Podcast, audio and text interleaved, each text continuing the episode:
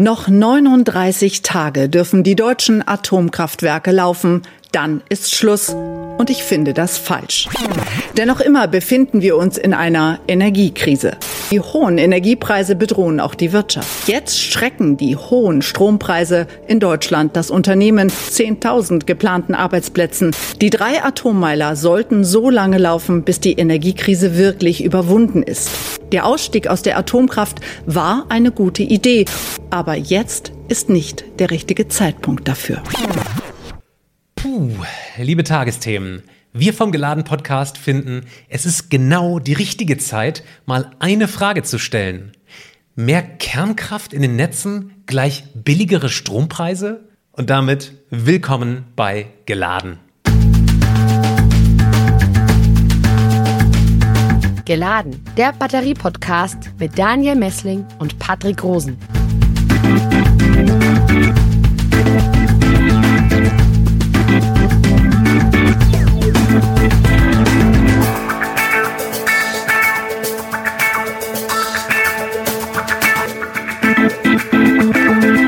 Ja, liebes Publikum, normalerweise diskutieren wir hier in diesem Podcast die neuesten Errungenschaften der Batterieforschung. Heute nehmen wir uns mal absichtlich eine Auszeit davon und sprechen aus gegebenem Anlass über die Kernenergie.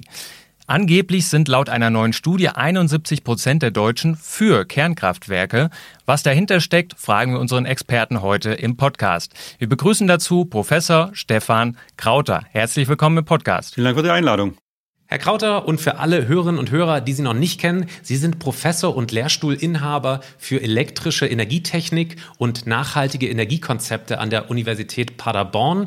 Viele Menschen da draußen fragen sich ja derzeit, wie sie bei so hohen Strompreisen überhaupt noch leben bzw. auch wirtschaften können. Und innerhalb dieser Diskussion kommt dann oft der Reflex auf, wir brauchen die gute alte Kernkraft wieder zurück.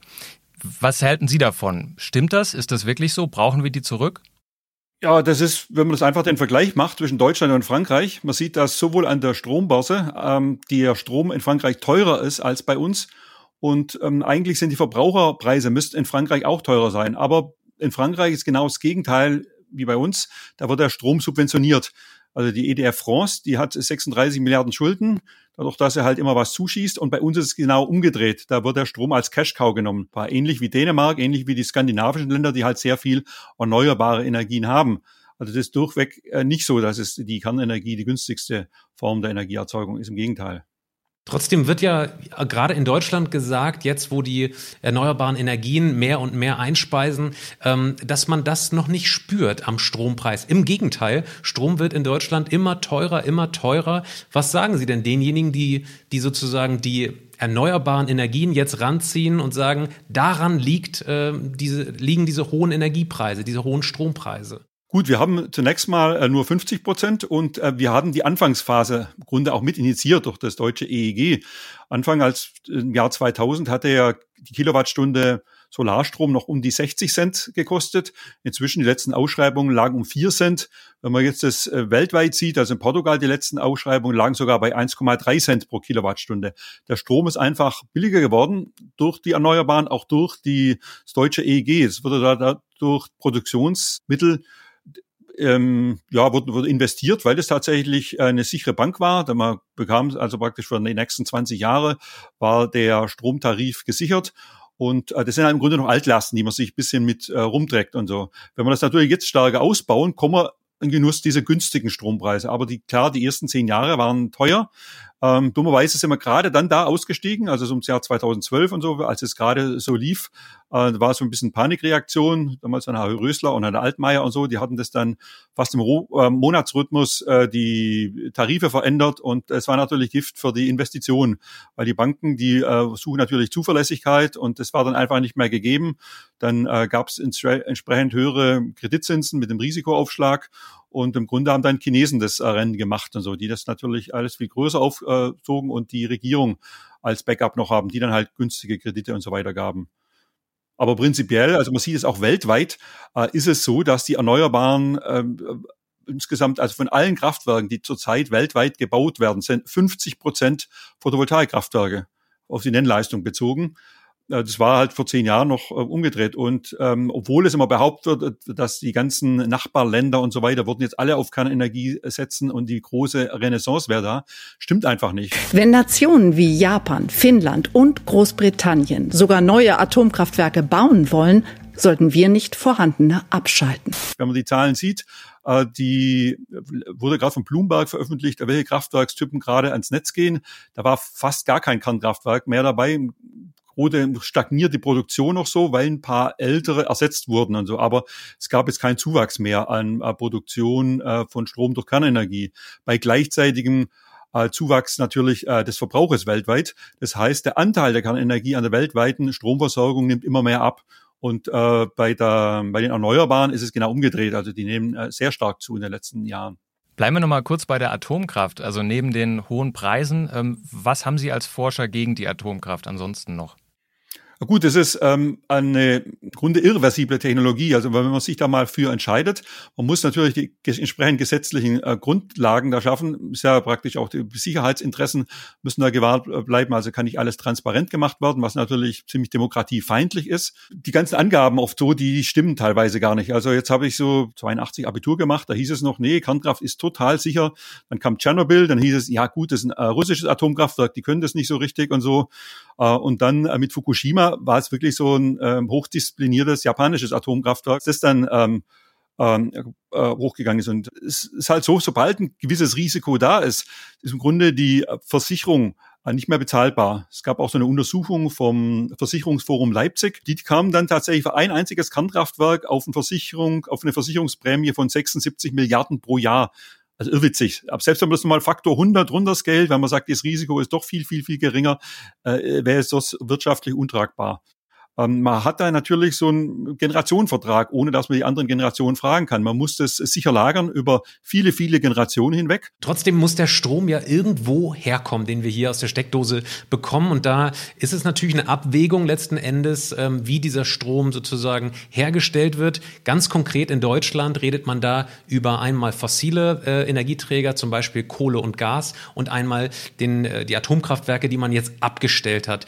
Ähm, ich habe so ein bisschen das Gefühl, dass sich diese Diskussion sozusagen zwischen Atomkraft und den fossilen Energieträgern gerade in ganz jüngerer Vergangenheit eben zu Ungunsten der Atomkraft gewandelt hat und dass äh, es im Prinzip da keine zwei Meinungen mehr gibt. Was glauben Sie, warum das denn gerade jetzt der Fall ist? Es war jetzt gerade im Grunde so ein bisschen ähm, Panikreaktion, weil jetzt äh, natürlich dieser Ukraine-Krieg äh, da da ist, die äh, Energiepreise steigen.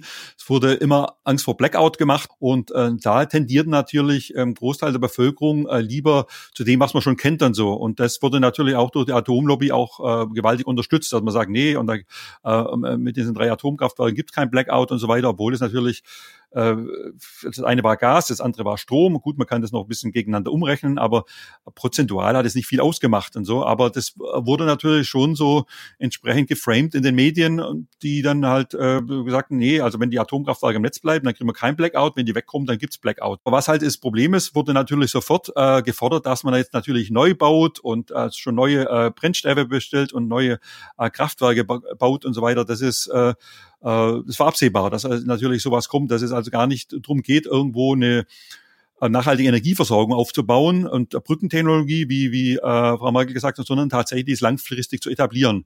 Ich wage mal eine These, die kommt jetzt nicht von mir, aber die nehme ich jetzt mal auf, die kommt von einem unserer YouTube-Follower, vielleicht als Antwort darauf, warum die Atomkraft jetzt sozusagen aus wissenschaftlicher Sicht komplett raus ist. Vielleicht sind nämlich da gar nicht unbedingt die Sicherheitsthemen im Vordergrund. So schreibt ein YouTube-Follower, kann es sein, dass wir die Atomkraft jetzt auf einmal so schnell loswerden wollen, weil sie so schlecht regelbar ist und sie die Erneuerbaren einfach so schlecht ergänzen? Kann das sein?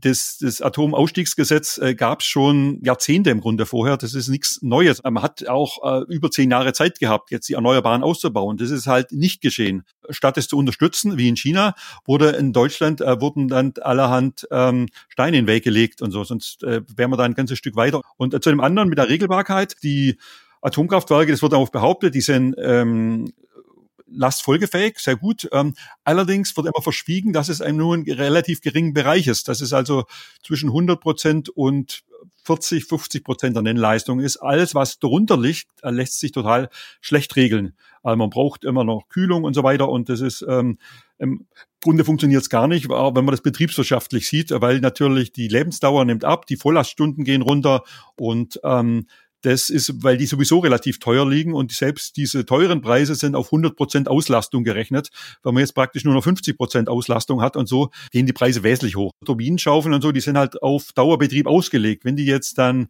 öfters hoch und runter gefahren werden, dann werden die spröder und die Lebensdauer auch verringert sich. Dann hat man die Lebensdauer Daten, die man ursprünglich angenommen haben, kann die auch nicht einhalten. Dadurch ist natürlich so eine ähm, gewisse Angst da. Jetzt war letzter Rettungsring so ein bisschen der Wasserstoff, dass man sagt, okay, äh, man lässt die immer voll Last laufen und wenn man es halt nicht braucht, was jetzt halt oft, selbst heutzutage kommt es vor, also die letzten Tage hat man sehr viel Wind, da kommt man schon mit den Erneuerbaren Richtung 100 Prozent temporär und dann muss halt alles andere runterfahren. Ist aber nicht der Fall de facto, äh, sondern äh, man nimmt lieber in Kauf, dass man negative Strompreise hat und lässt es weiterlaufen, weil man es einfach nicht kann. Das ist halt überhaupt nicht komplementär zu den Erneuerbaren. Da hat dieser YouTube-Follower schon recht.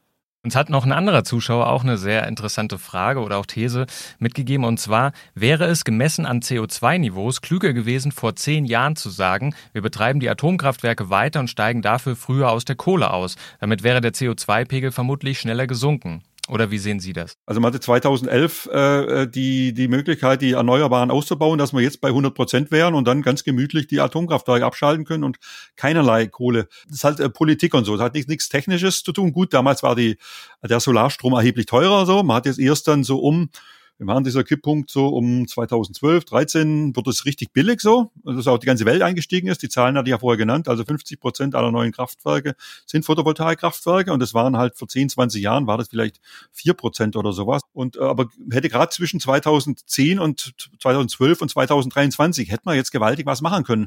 Aber das ist halt so politisch äh, so, dass wenn da kein Druck da ist, wenn da kein Leidensdruck ist, da ist, ja, wir haben ja noch die Atomkraftwerke und so weiter, passiert da nichts. Und jetzt plötzlich äh, merkt man, wie schnell durch die Zeit Zeit vergangen ist und äh, nichts passiert ist. Lassen Sie uns gleich mal über Ihre Kerndisziplin, äh, die Solarbranche, reden. Vielleicht letzte Frage nochmal zu Kernkraftwerken.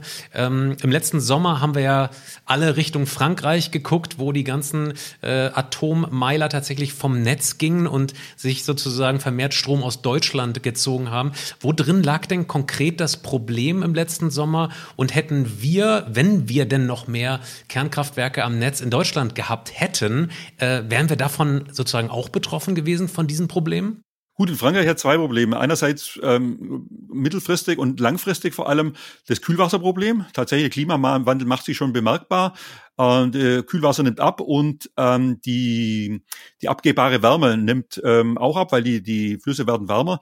Dadurch sinkt gleichzeitig der Wirkungsgrad. Also wenn Sie ähm, rein nach Carnot Wirkungsgrad und so, wenn Sie da tatsächlich das Kühlreservoir erwärmen, ist insgesamt der Gesamtwirkungsgrad geht dann, geht dann einfach runter.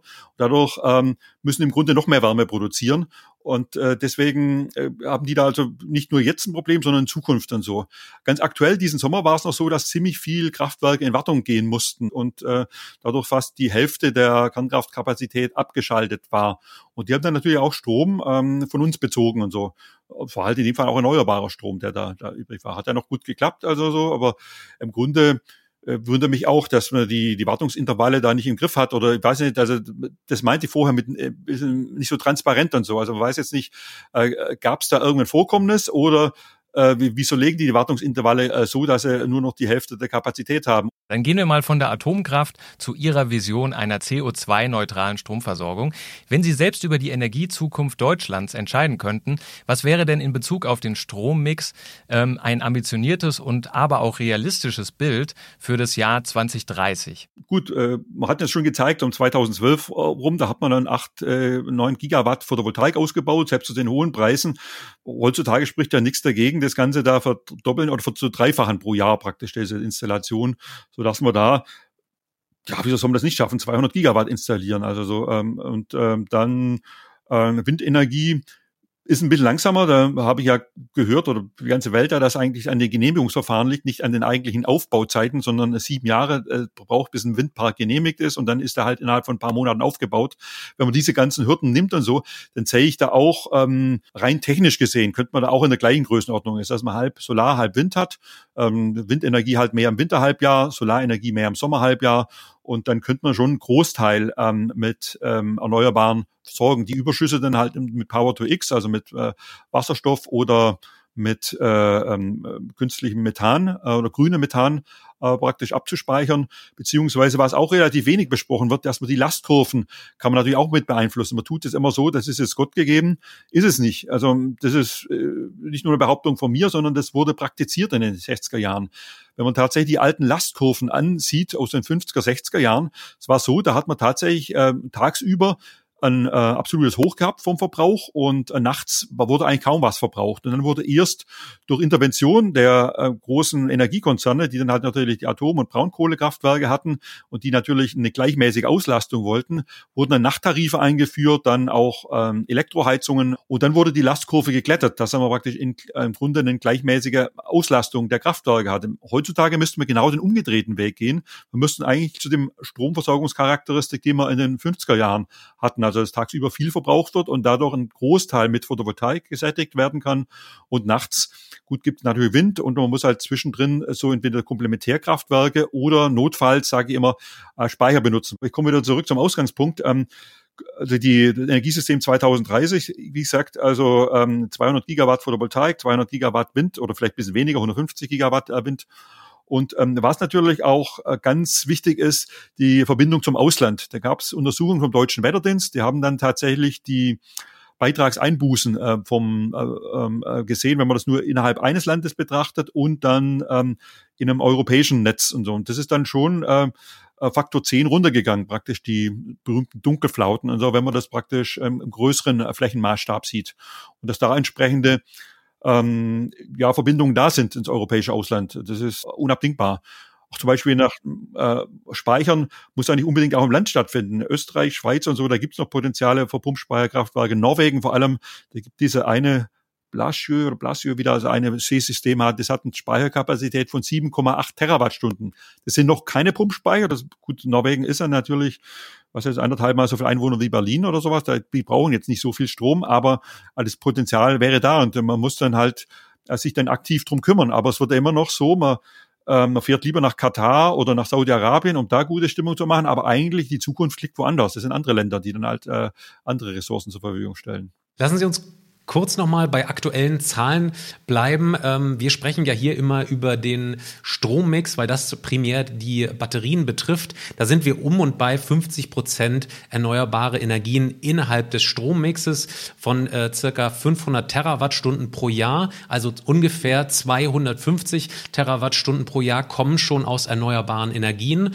Jetzt äh, würde ich das gerne aber mal in Dimension setzen. Und zwar sprechen wir ja selten über den Primärenergiebedarf Deutschlands, wo dann auch noch ähm, Wärme, Kälte und Verkehr reinfließt. Da wären wir dann bei circa 2000 Terawattstunden, was wiederum bedeutet, dass wir dementsprechend nur circa 10 bis 15 Prozent am ähm, gesamten Energiebedarf Deutschlands im Moment über erneuerbare Energien sozusagen herstellen. Und da komme ich eigentlich immer wieder nur auf drei Resultate oder Vorstellungen, die ich mir vorstellen könnte. Und zwar ist das A, entweder bauen wir immens Speicherkapazitäten hinzu, in Klammern, da kann, können Batterien vielleicht äh, nur begrenzt helfen. Oder B, wir ähm, vervielfältigen unsere Ambitionen und machen tatsächlich statt dieser einen Energiewende noch sieben Energiewenden sozusagen jetzt in kürzester Zeit legen wir oben drauf. Und dazu vielleicht auch noch C ist, dass wir die Netze, Sie haben es gerade eben angesprochen, dass wir diese Netzproblematik endlich mal angehen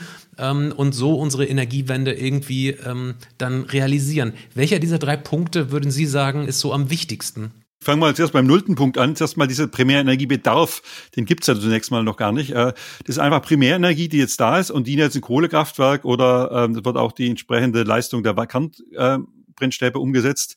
Ähm, und da ist natürlich 70 Prozent Verlust oder 60 Prozent Verlust, je nachdem, äh, wie das Ganze ist. Das Ganze also entspricht gar nicht dem Bedarf, sondern was man natürlich schauen muss, muss die Endenergieverbrauch äh, sehen. Nicht das Ganze, was da durch den Kamin verfeuert wird, äh, e extrem uneffektiv. Also Mobilitätssektor ist genau das Gleiche, so ein Verbrennungsmotor, da gehen also 80 Prozent der Energie wird durch den Auspuff rausgeblasen. Also wenn man das Ganze natürlich dann durchgehend elektrifiziert, also auch bei der Wärmeerzeugung dann Richtung Wärmepumpen geht, die haben jetzt eine Arbeitszahl drei und vier, je nach Außentemperatur. Das heißt, da spart man auch nochmal 70 Prozent ähm, ein, je nachdem, äh, wie die Außentemperatur und so weiter und der durchschnittliche Arbeitszahl ist. Genauso bei der Stromerzeugung.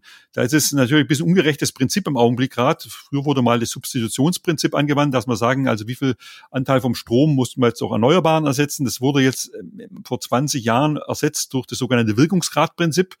Der Name ist schon mal richtig falsch gewählt. Da werden jetzt der Anteil der Erneuerbaren ähm, die dann äh, so und so viel Terawattstunden, wie gesagt, ich sag 250 Terawattstunden liefern wird auf den Primärenergieverbrauch eins zu eins umgerechnet. Dadurch sieht es aus, als ob der Anteil der Erneuerbaren am Energie, Primärenergie, Anführungszeichen, Bedarf sehr klein ist. In Wirklichkeit brauchen wir eigentlich viel weniger, wenn die Kraftwerke viel effizienter wären. Und äh, da gab es auch entsprechende Untersuchungen, dass man, wenn man gerade diese Mobilität, Wärme, Stromerzeugung tatsächlich äh, mit dem aktuellen Stand der Technik macht und mit Erneuerbaren, kommt man dann auf wesentlich geringere Zahlen, also nicht 2000 Terawattstunden, sondern 1200 Terawattstunden, 1300 Terawattstunden. Gab es einiges auch vom, äh, hier vom Fraunhofer Institut ISE, von, von der DLR, vom Forschungszentrum Jülich, die da praktisch auch entsprechende Studien gemacht haben. Also das ist dann das Maximum, soweit ich mich erinnere, war bei 1500 Terawattstunden. Auf jeden Fall wesentlich geringer als diese besagten äh, 2000, 2500 Terawattstunden Primärenergiebedarf in Anführungszeichen. Und ähm, die, die müssen wir, dann sind praktisch Endenergiebedarf, die müssen wir dann ähm, ähm, durch Erneuerbare auch entsprechend ersetzen. Und was natürlich auch ähm, Biogas aktiv einsetzt. Im Augenblick kriegen die halt so eine Art Einspeisevergütung, aber unabhängig äh, davon, wann die eingesetzt werden. Die könnte man sehr gut komplementär davon einsetzen. Das ist, ähm, ähm, wird aber halt bisher wenig gemacht. Auch ein anderes Beispiel, wenn man sagt mit der dunkle Flaute, es ist tatsächlich so, dass die Erneuerbaren nie auf Null runtergehen. Ich habe es nachgeschaut, letztes Jahr was war denn der allerschlimmste Tag dazu? Das war jetzt im November, da war tatsächlich angeblich Dunkelflaute, aber wir hatten immer noch knapp 20 Prozent Erneuerbare im Netz und so. Das wird oft unterschlagen. Man tut es so, also hier, der Kollege Sinn hat dann gesagt, ja, Sodom und Gomorra, jetzt irgendwie die ganze Industrie steht still und so.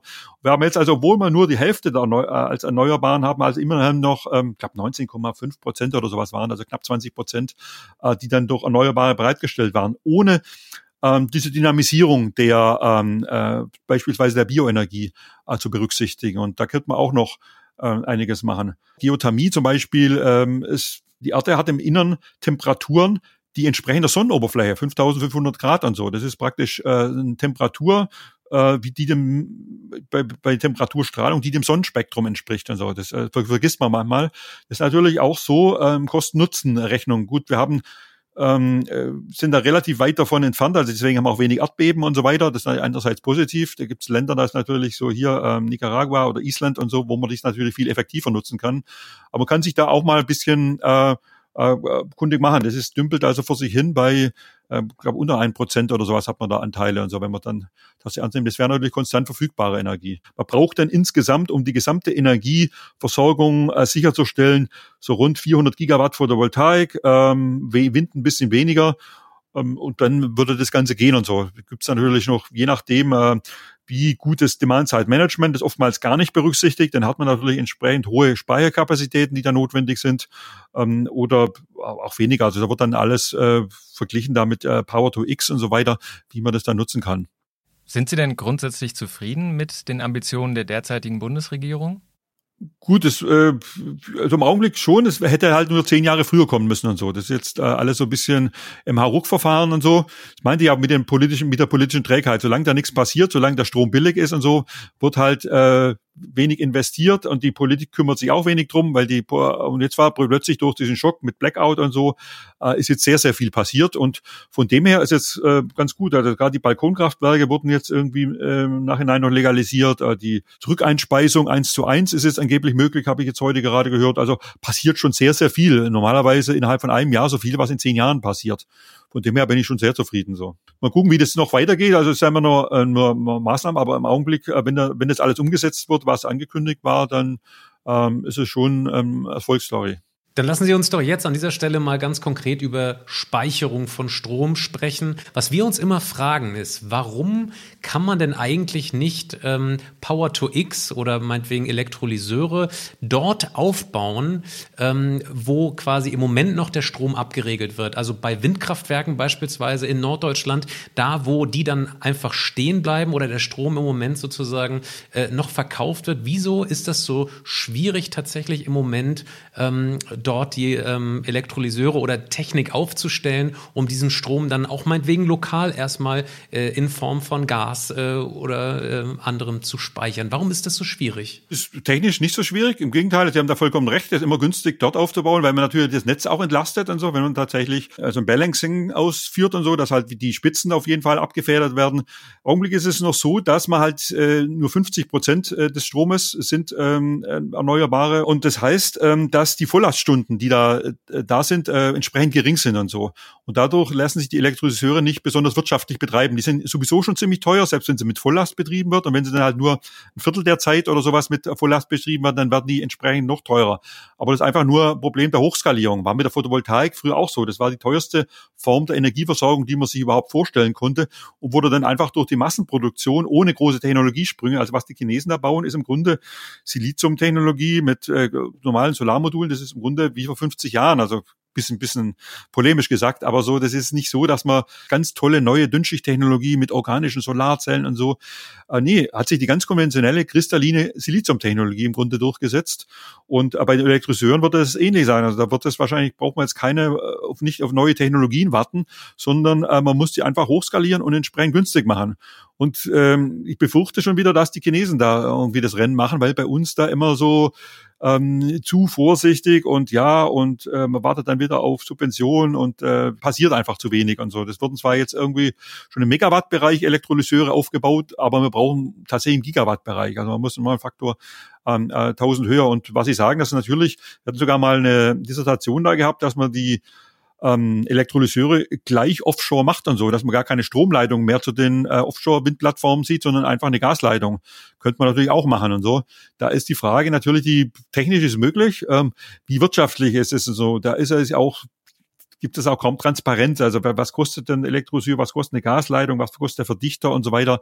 Und so das ist ein bisschen als Wissenschaftler schwer, da an belastbare Daten zu kommen. Wir sprechen in diesem Podcast natürlich auch oft über stationäre Batteriespeicher.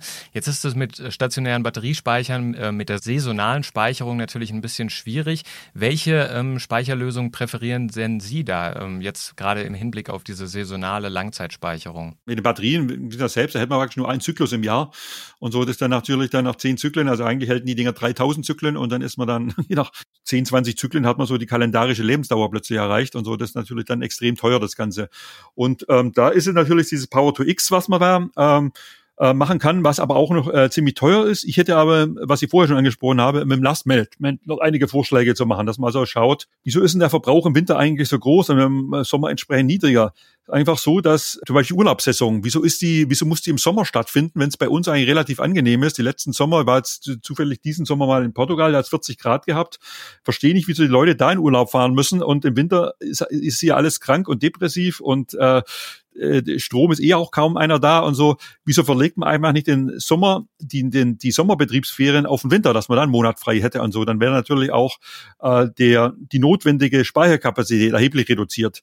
Es klingt zwar jetzt ein bisschen provokativ, aber Grunde wäre es eine Möglichkeit, die man das Ganze sofort irgendwie äh, machen kann. Also wir hatten jetzt, äh, wo die Blackout-Gefahr war, sogar von der Uni die Dings gekriegt, ob man die Vorlesungen nicht teilweise online machen kann und so weiter. Und äh, Grunde ist es auch der richtige Ansatz. Man, man muss halt nur einen größeren Maßstab äh, das Ganze machen.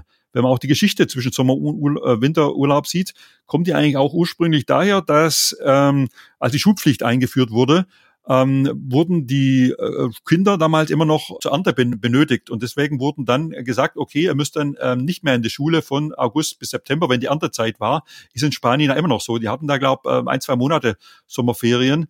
Und äh, daraus äh, haben sich dann die Werksferien im Grunde etabliert, dass man da an der Zeit dann äh, alles, äh, alles stilllegt, alles geht in Urlaub. Und wie gesagt, im Grunde sind wir jetzt im anderen Zeitalter und äh, wir haben jetzt wollen das alles mit Solarenergie versorgen und dann ist halt so, dass man dann, wenn es wenig Solarenergie hat, äh, weniger verbraucht und wenn es mehr Solarenergie hat, einfach mehr verbraucht, äh, um natürlich die Speicherproblematik bisschen zu entschärfen.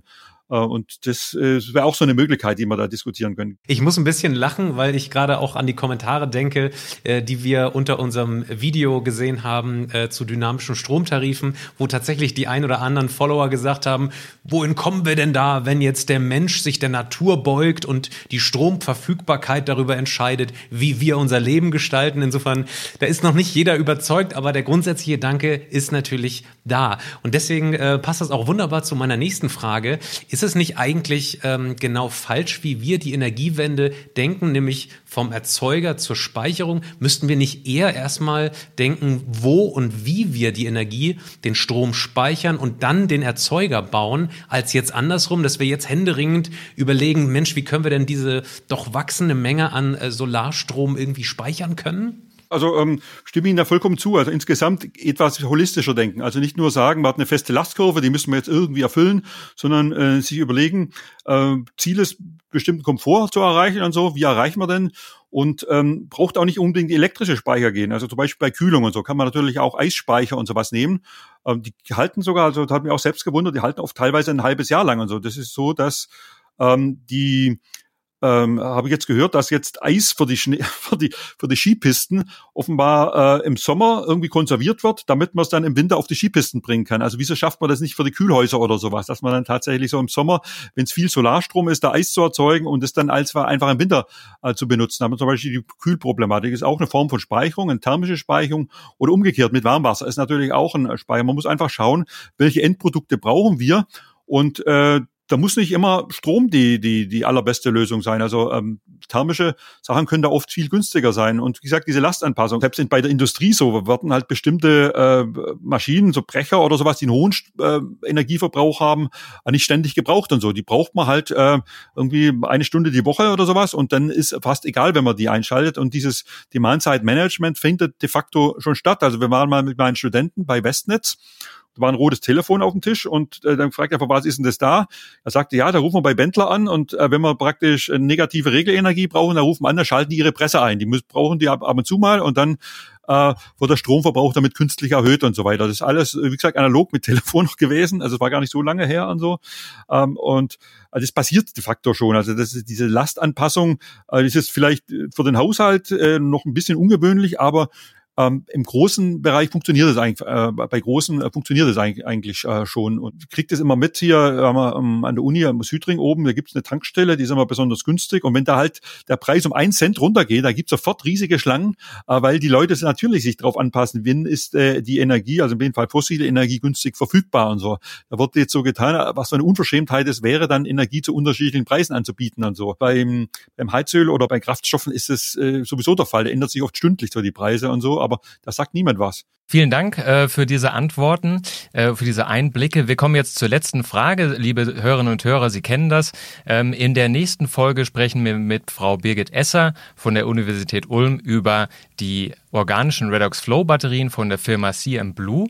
Ähm, Herr Krauter, welche Frage würden Sie denn gerne Frau Esser stellen in diesem Podcast? Welche Preise erzielt man denn im Augenblick bei so einem äh, Zyklus, äh, also Ein- und Ausspeisezyklus von äh, Redox Flow Batterie? Was kostet es pro Kilowattstunde? Ist es vergleichbar mit einem Pumpspeicherkraftwerk, das heißt so 5 Cent pro Kilowattstunde, oder liegt es eher im Bereich von normalen chemischen Batterien? Das wäre hochinteressant und inwieweit ist es auch skalierbar? Wenn man jetzt sagt, man baut jetzt die Produktionskapazitäten um Faktor 100 aus, wie billig wird es dann? Super Frage, vielen, vielen Dank. Das nehmen wir gerne mit ins nächste Gespräch. Das war's für heute. Besten Dank für Ihre Zeit und Ihre Expertise, Herr Professor Krauter. Liebes Publikum, jetzt sind Sie dran. Wenn Sie noch Fragen haben rund um dieses Thema, dann schreiben Sie uns doch eine E-Mail an daniel.messling.kit.edu oder an patrick.rosen.kit.edu. Das war's für heute. Machen Sie es gut. Bis bald. Tschüss. Geladen, der Batterie-Podcast mit Daniel Messling und Patrick Rosen.